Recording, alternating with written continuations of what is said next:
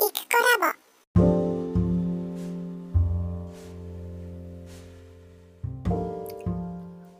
こんにちは、イクコラボです。えー7月29日金曜日の朝8時に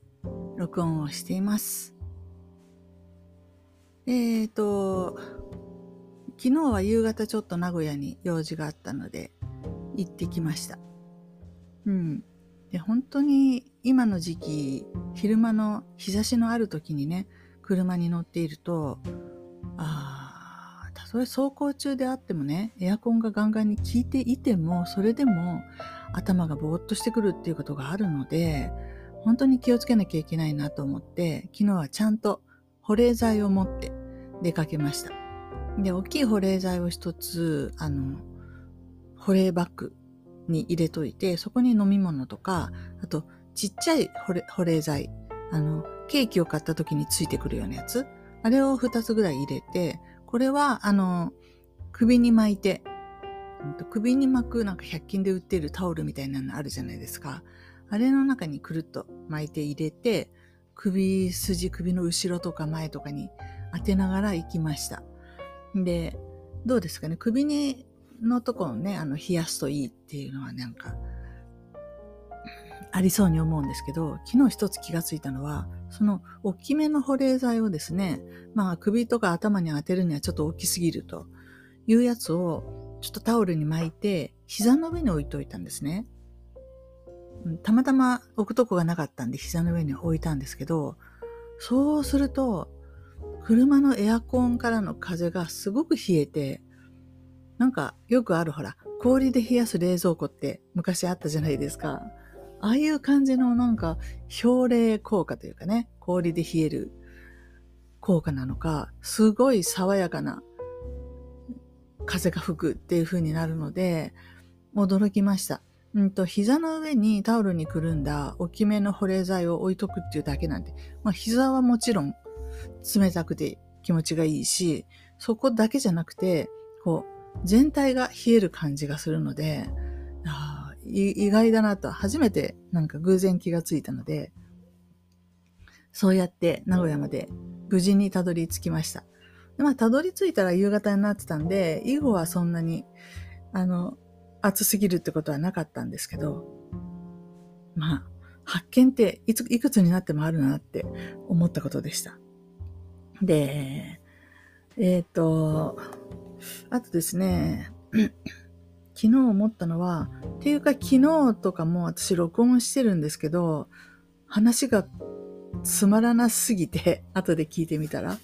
えっ、と、ボツにしたんですね。そういうわけで今までに何を喋ったのかがまたよくわからないわけなんですけど、えっ、と、今まあ頭に浮かぶ話としては、そうですね。二つの出来事が頭に浮かんでいるかな。で、まあ一つは、うんと、これ話していいのかなまああの、同居人の、えーえー人がですね、自分のその、仕事場にしている 小さい部屋があるんですけど、そこにエアコンが2台あって、でこの猛暑の最中、いきなり両方いっぺんに壊れたんですって。まあ、その、ね、片方ずつ壊れるはありだと思うんですけど、2台同時に壊れるっていうのもなかなかだなと思ったんですけど、その前日にすっごい雷が鳴ってたんで、もしかしたら落雷があって、その関係で、その、あ室外機のとこがね、何らかの機械が壊れたっていう可能性はあると言われたそうですけど、まあとにかく同時に2台が壊れて、エアコンがなしになるっていう状況で、で、それが昨日の夜、夕方に分かったそうで、で、私は名古屋から帰ってきたら、まあ暗い顔でね、あの、壊れちゃったんだ。てんてんてんてんって言うんですよ。何ですかこのてんてんてんてんは。この妙な間ですね。で、壊れちゃったんだよ。って、暗く言いながら、てんてんてんてんって、この間を作るわけですよ。で、まあ、その瞬間にというか、こう、タイミング的に、あ、私従来、以前であれば、この間の時に、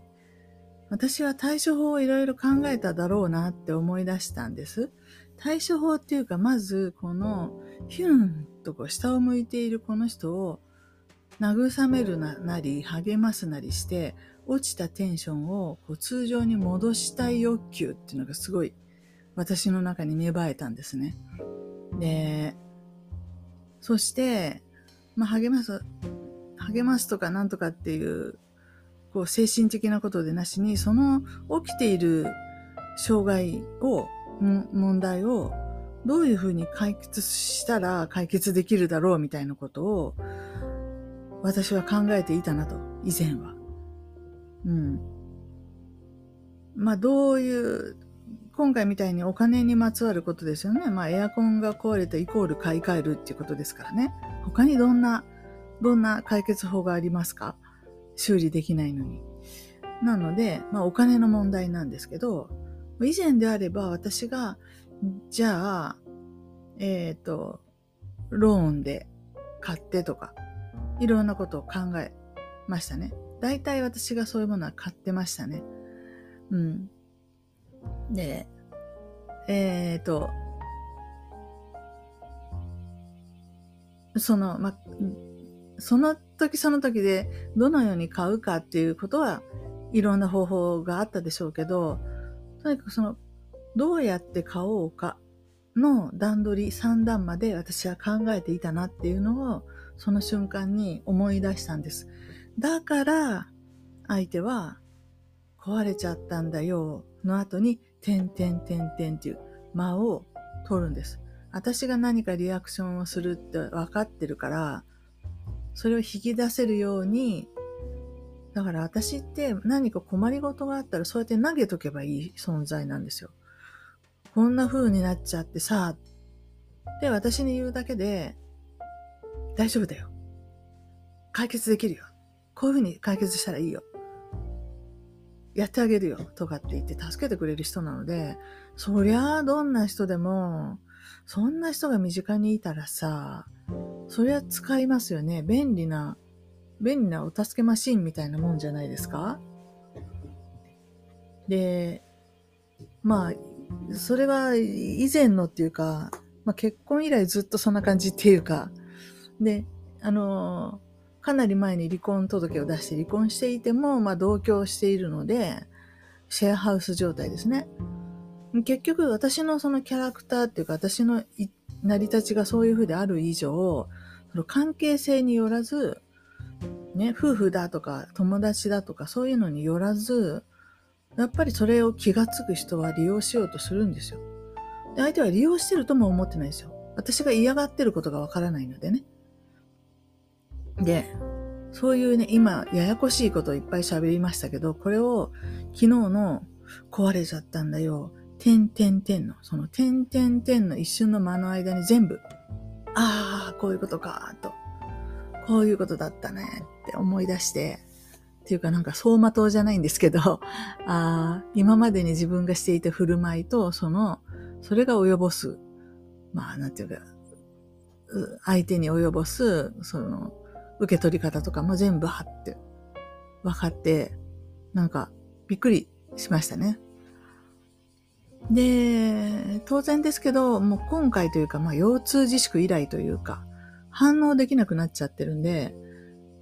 壊れちゃったんだよ、てんてんてんって言われたら、ああ、そう、てんてんてんですよね。あ、そうなんだ。っていう以外にどんな切り返しがあるでしょう。えー、皆さんだったらどういうふうに切り返しますか？私の仕事場じゃなくて、その人の仕事場のエアコンが壊れたっていう話ね。へえ、そうなんだ。ぐらいじゃないですかね。だってどう解決するかなんてその人が考えることじゃん？ここがもし夫婦であったならば、なんかこう、手助けをするんですかね。例えば、旦那さんの仕事場のエアコンが壊れたんですよ。で、あなたが奥さんで、逆でもいいですよ。奥さんの仕事場の自宅とは別の、えー、エアコンが壊れたんですよ。で、壊れちゃったんだ。てんてんてん。っていう時にどう皆さんだったらリアクションしますか？で、まあそういうことで、あの、私いつもいつもこのポッドキャストでみんながね、私を利用するとかいう話をね、便利屋さんみたいだって言って愚痴ってますけど、まさにそういうことなんですよね。未だにそうですね。でも私相手の人が悪いんじゃないんだって昨日気がついたんですよ。私が対応しようとするから、そういう人が集まってくるのであって、で、冷たい冷たくないの問題以前に私には関係のない話ですね。誰かの職場のエアコンが壊れました。へえ、そうですかっていう話で、話としても全然オチがなくて面白くないし、ああ、なんか、そんな話私に言ってもどうする何の意味があるの？みたいな話じゃないですか。で、なのに、みんながそうやって言いに来る。不思議だなと逆に思いますね。どういう私が振る舞いをしていたから、そういう風に言ってくるのかが全く理解できないです。今となっては。ね。もう一つ別の話があって、これは、その前日もう一つ前かな。まあ、まあ、数日前に起きたことなんですけど、とある友達が、お仕事の関係の、まあ、ネットワークをですよね、ズバリ。私から伝わったような人なんですね。なんだけど、こう、私は辞めている私と違って、彼女はものすごく一生懸命やってて、2年間ぐらい本当にものすごく一生懸命やってて、で、えっ、ー、と、えっ、ー、と、まあ、その人から、ちょっと協力の要請が来たんですね。うんと、もし買う予定があるんだったら、一ポジ、一口ね、あの、買わない買っていただけないかと。私の方で買っていただけないかというのが来まして、これはね、全員にかなりたくさんの人に一斉に送ったっぽいような文面だったんで、で、またそういうのが来るよっていうのも聞いてたんでね、実は。あの、あ、来たかと。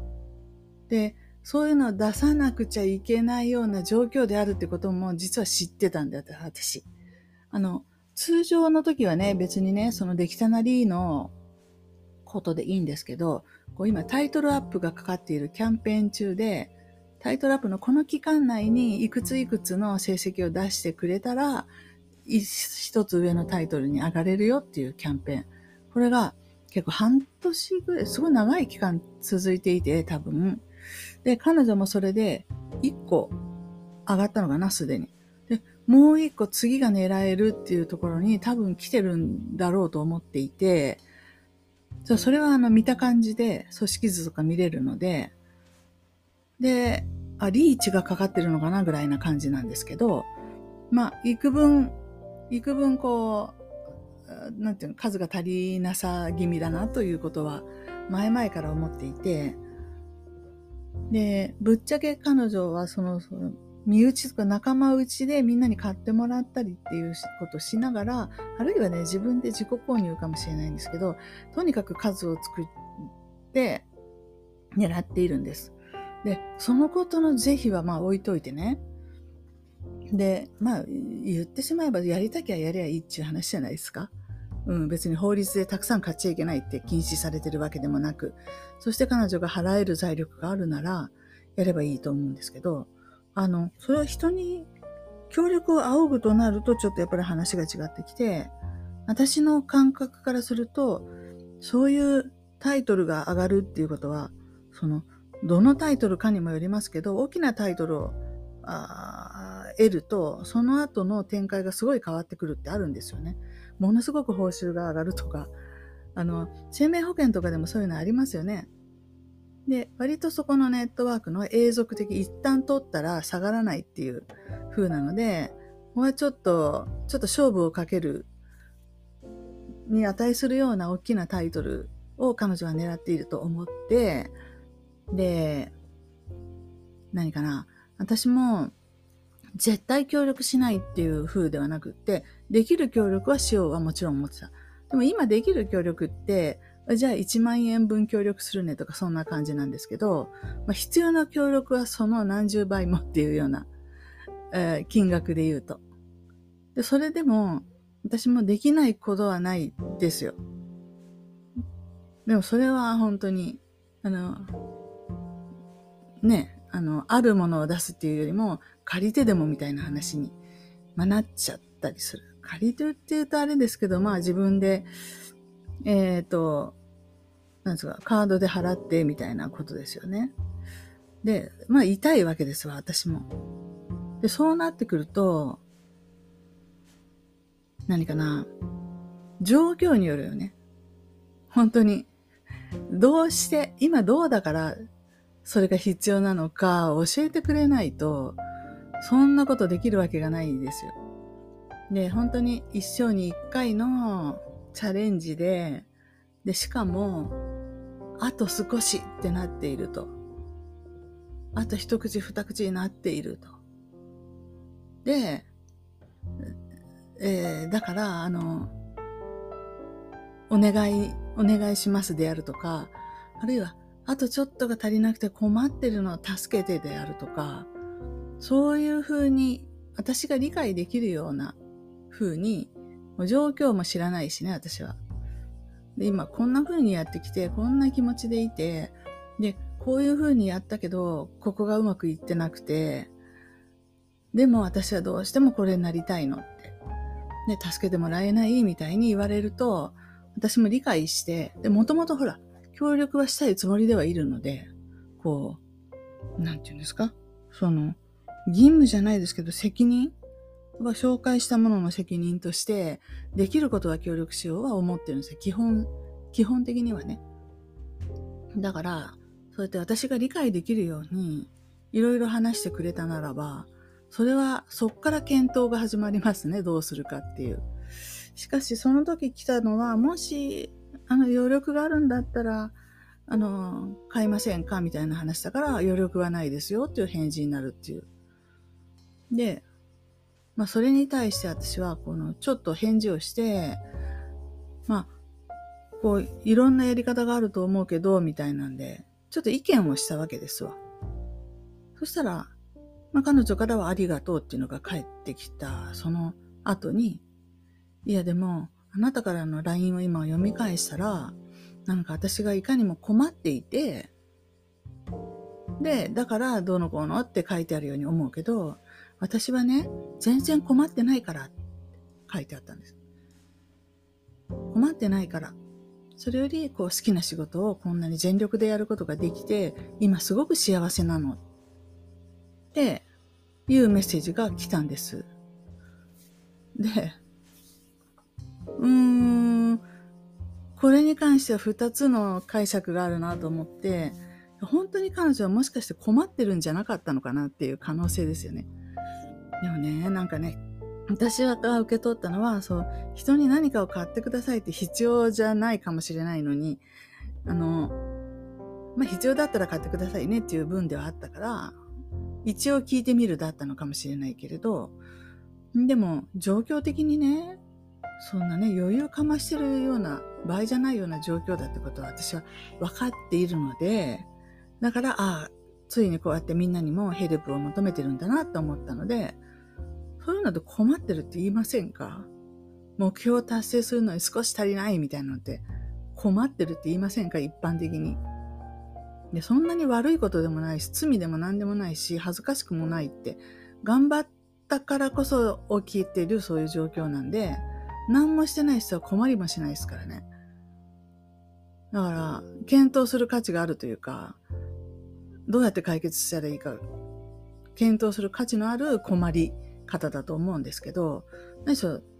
まあ、ばっさりと困ってないからって言われたら、もう、あじゃあ私が何を助けたらいいかわかりませんねって、チーンって感じじゃないですか。だから私が過剰に本当に困ってないのに困ってるからこれが来たっていうふうにあ課題に、えー、捉えたっていう可能性は一つはありますよね。で、もう一つはその本当に困ってるのにこの人はあの私にそうやってちょっと下に見られるのが嫌で困ってる自分っていうのを困ってる人だと思われた時点で許せないみたいなね。プライドが高くて。私は多分そっちだろうと思うんですけど、事実は。今回の。でも、いずれにしても私からの反応としては、あ、じゃあ、じゃあ必要ないですね。すいませんって言って終わるわけで、どうでもいいんですが、ただ、えー、私がこう、あえ、てちょっと突っかかるなと思ったのは、私が解決してあげる必要がないんじゃないのってもしかしたら。例えば、ね、あの、同居人のところの仕事場のエアコンが壊れましたっていうのも解決してあげる必要全然ないし、慰めるも励ますもいらないですよね。それから、そのお仕事上のね、私から伝わったっていう人の、からの、なんかちょっと一つ買いませんか？みたいなのも、困ってるんじゃない、困ってるんだったとしても、彼女が困ってる困ってないに関わらず、ええー、私が解決してあげる必要はないのかもと。ね、私が要はそういうのは私が解決してあげないんでいけないんじゃないかなっていうふうになぜか感じてしまうっていうところが一番の問題じゃないのかなというふうに思ったんです。まあいろんな人がいていろんな行動、いろんな態度をとりますから、いちいちそれを止めたりとか変えさせたりとかは、まあ、事実上不可能ですよね。次に何が起こってくるか分かっておれば手も打てるけど分かんないですからね。勝手に、勝手にいろんなこと言ったりやったり、しなかったり、言わなかったりしてきますから、じゃなくて、じゃあ私の態度を、うーと変えるとか、心構えを変えるっていうことしか事実上できないわけなので、そういった意味で、じゃあ私は何を変えれるべきだろうというふうに考えたっていうか、変えた方がいいんじゃないかと思った。でそれは他人がどんな問題を抱えていようと、あるいはそれが問題ではなかろうとですね。で、この人今大変そうだから何かしてあげないといけないんじゃないかしら。って思うことを自分がもう放棄した方がいいと。手放した方がいい。えっ、ー、と、あの、何を手放すかって言ったら実際に手助けをしてあげるのをやめるっていうよりも、一緒になって心配するのはやめた方がいいし、まあ、大体の場合、先走りして心配するようなことになるので、その、2番目に話した彼女もね、何にも困ってないって言うじゃないですか。本当かどうかは別として。だとしたら、本当に困ってないんだとしたら、私は先走って、彼女が今大変なんだ、困ってるんだというふうに認識してしまったので、いろいろアドバイスをしようとしてしまったんですけれど、あその彼女が困ってるか困ってないかは、を私が先に判断する必要はないっていうことですね。本当にすごく困っているんだって言って、言って、これこれこういうことをこういうふうに助けてもらえないかって言ってくるまでは、うーん、心配することすら放棄した方がいいんじゃないかと。そうしないと、周りの人の、こう、一喜一憂していることに、いちいち心を動かさないといけない、動かされる、かき乱されることになるし、また、そういうのを、あうまく利用している人ね、私に言っとけばなんとかなると思ってるような人たちが、いつまで経っても離れていかないっていうことにもつながっていて、まあ、原因物質を取り除かないと、害虫は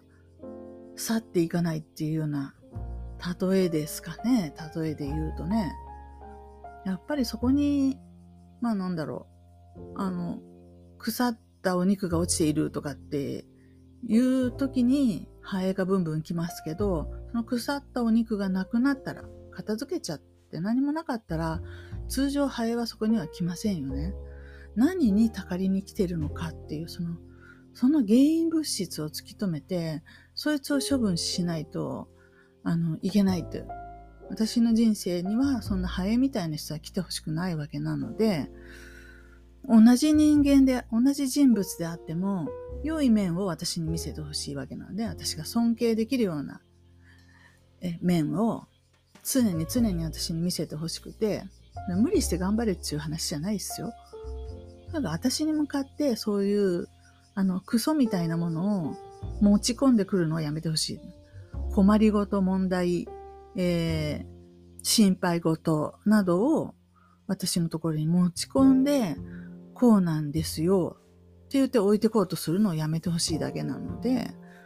その方法としてはそれに取り合わない、受け取らないっていうことが一つなんですけど、まあ、受け取らないって言われてもそういう目の前に来てそういうふうに言われちゃうんですから、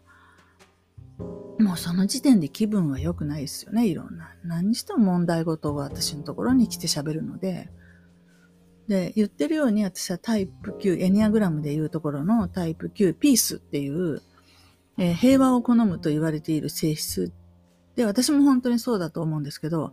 平和を好むの意味は本当に平和を好んでいるわけなんで、この人をざわつかせてはいけないぐらいのことなんですけど、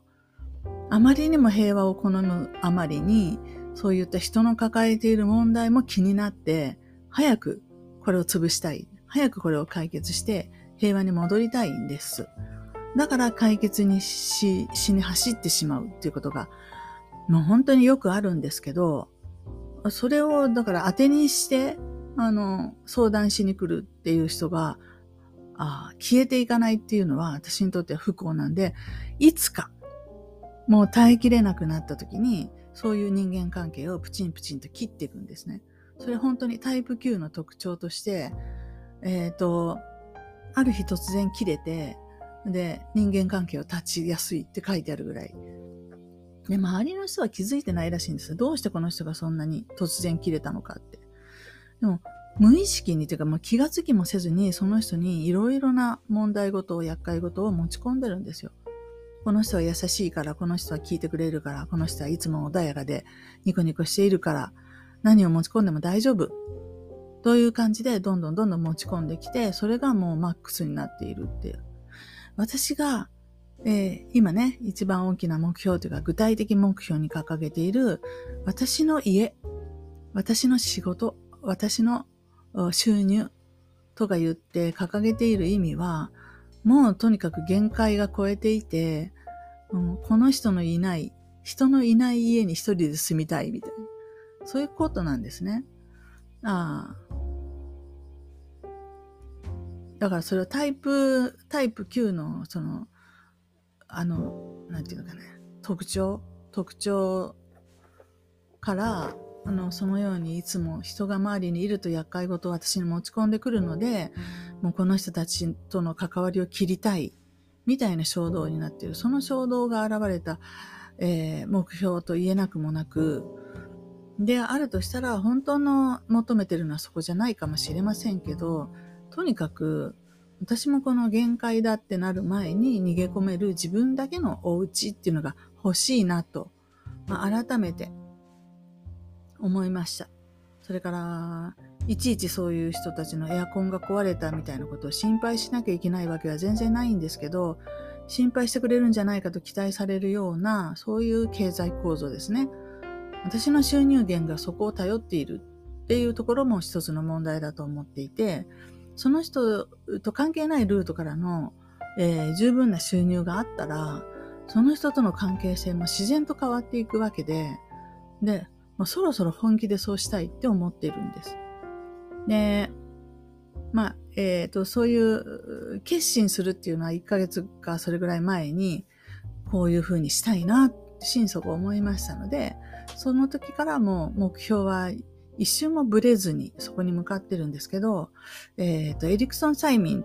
の自主練が明日、明後日、明後日、名古屋でありまして、その時に私はそういう目的に応じたえっ、ー、と、催眠を入れてもらうっていうのをお願いしているので、こうやって催眠入ると、さらにこのブーストかかって、その言ってたことが、どんな形で現れるかはわかりませんけど、間違いなく何か動いていくってことになると思うので、本当に、まあ、すぐにとは言いませんけど、3ヶ月、6ヶ月、1年ぐらい経った時に、どんな風に変わっているかっていうぐらい、ああの大きな変化がこれから来るなと思っています。はい。えー、もうじき30分になりますので、本日はこれまでにします。以上です。